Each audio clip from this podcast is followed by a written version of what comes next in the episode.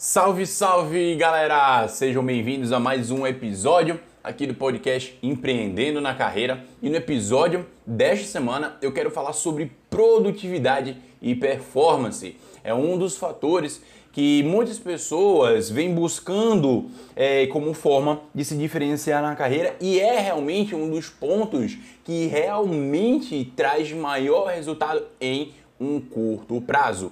Mas saber é, justamente manusear, lidar com as questões de produtividade e performance é o grande desafio das pessoas. E nesse episódio a gente vai falar sobre como você vai utilizar isso ao teu favor. Do Empreendendo na Carreira, podcast que fala de carreira, empreendedorismo e mentalidade para te ajudar a construir uma carreira de valor e que te traga lucros.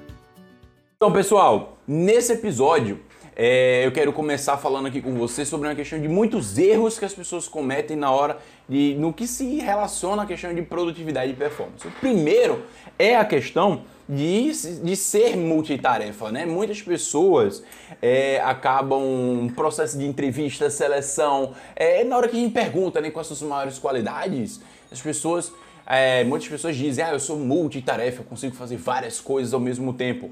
E nos dias de hoje, certo? Ser multitarefa não é bem uma qualidade. Por quê? Porque as pessoas é, começam a fazer várias coisas, porém elas fazem tudo com qualidade menor. Então, se eu estou fazendo muita coisa, mas eu estou pecando na qualidade, você está pecando na entrega do teu resultado e na tua imagem profissional, certo? É preferível que você seja foda em uma única coisa, certo? Do que fazer várias coisas e ser mais ou menos nela. Tem uma frase, né, que eu vi outro dia, essas frases motivacionais que a gente encontra pelo Instagram, mas que eu achei muito pertinente, né? Que é, era do Bruce Lee, que ele dizia assim: eu não, vou, eu não temo a pessoa que treina 10 mil chutes por dia. Eu temo o lutador que treina um único tipo de chute 10 mil vezes. Então, o que ele está dizendo é: chutar, todo mundo chuta, todo mundo faz grande quantidade, mas se tornar especialista naquilo que está fazendo é o que te torna diferente. Então, nos dias de hoje, ser multitarefa não é bem é, uma vantagem competitiva. E na verdade, ser multitarefa te torna muito mais uma pessoa ocupada do que uma pessoa que usa o seu tempo de forma estratégica para realmente produzir ou performar certo? Mas dito isso, você pode estar se perguntando, cara, então o que é produtividade? Isso que todo mundo fala e que todo mundo corre atrás. Né? Produtividade, é, se a gente for na raiz, o que é produtividade? É uma relação entre esforço e tempo. Então, quando eu faço X esforço em X tempo, eu tenho X resultado, produtividade. Certo? Mas qual é o grande erro que as pessoas têm no que se tange à produtividade? É que nessa relação esforço-tempo ele tende a aumentar o esforço na mesma quantidade de tempo na tentativa de produzir um resultado melhor. É aí que entra o mito do trabalho duro, certo? Eu sempre falo, é, hoje em dia trabalhar duro tem sim o seu valor. A gente tem pessoas que se esforçam mais do que outras né, né, para gerar resultados diferenciados. A gente não tem que, que, que, minimizar, no entanto, a gente então não pode romantizar o trabalho duro. Poxa, que bonito, ele trabalha tanto. Cara, ninguém aqui quer trabalhar 14, 15, 16 horas. Né? E quem empreende sabe o que eu estou falando, porque no começo que a gente está ali sozinho, às vezes é você é eu presa, né? é nem empresa, é eu presa. Então o que, que acontece? Você faz tudo. Então você acaba trabalhando 14, 15, 16 horas por dia, enquanto outras pessoas trabalham 8, 10 horas por dia ali e dizem que o, você empreender é coisa para louco e é, né? Então nessa relação esforço-tempo, certo, do trabalho duro, no começo sim, você tem que trabalhar duro, lógico. Talvez te falte habilidade, competência, é, é, técnica, te falte material, né? Para você poder melhorar teu trabalho. Né? Já dizia Cortella, né? É, dê o melhor que você tem hoje até você ter condições melhores de fazer melhor ainda. Né? Então, o que muita gente é, peca é nessa questão de relação de trabalho duro, é não tirar momentos para trabalhar, é, planejar alguma forma estratégica para que ela comece a trabalhar de forma mais inteligente, certo? Trabalhar de forma inteligente é performar. E o que é então essa questão da performance?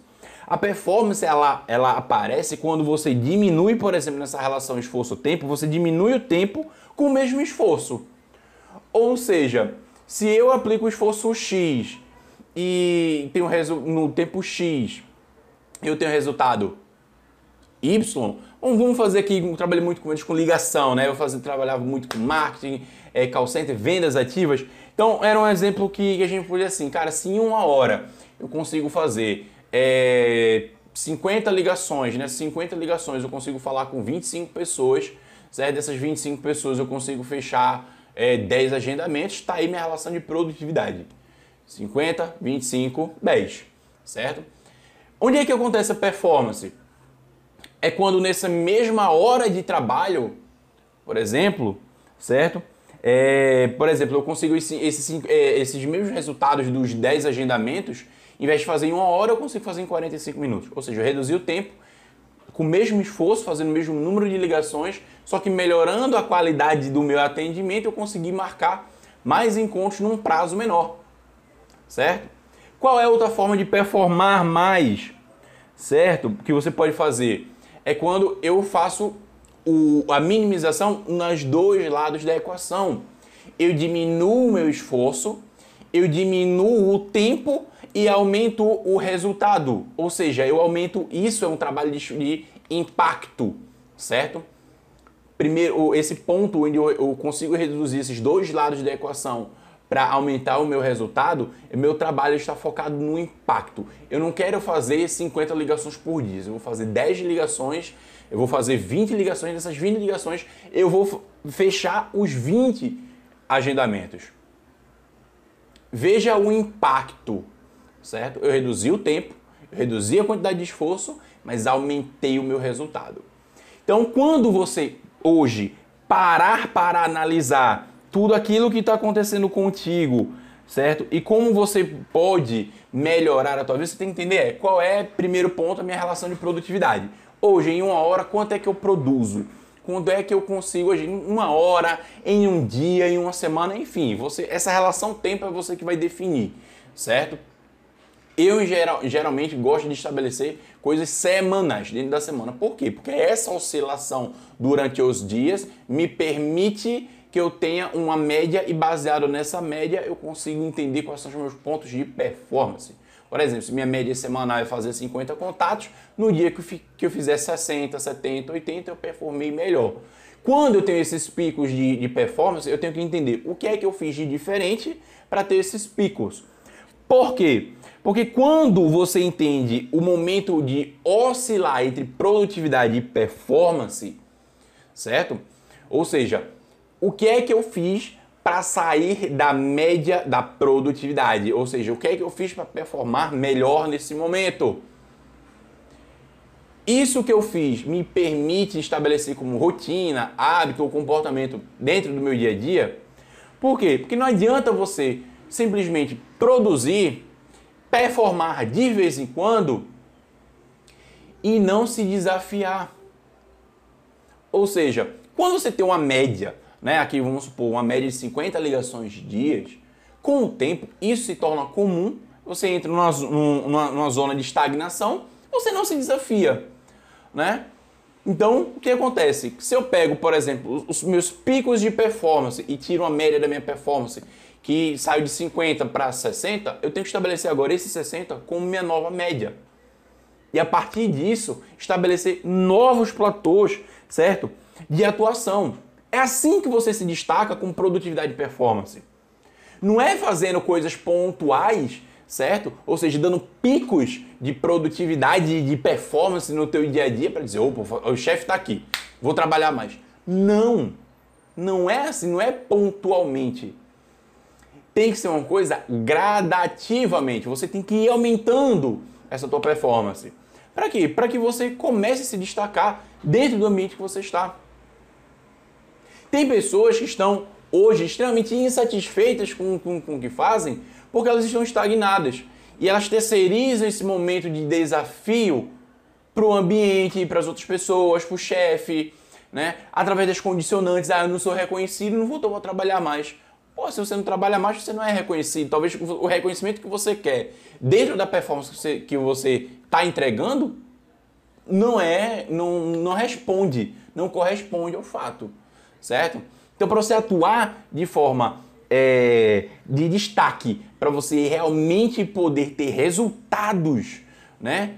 Não só do ambiente, mas de bolso mesmo, de dinheiro, está aí. Hoje, qual é o, a tua média de produtividade? Certo? Qual é o teu platô de produtividade?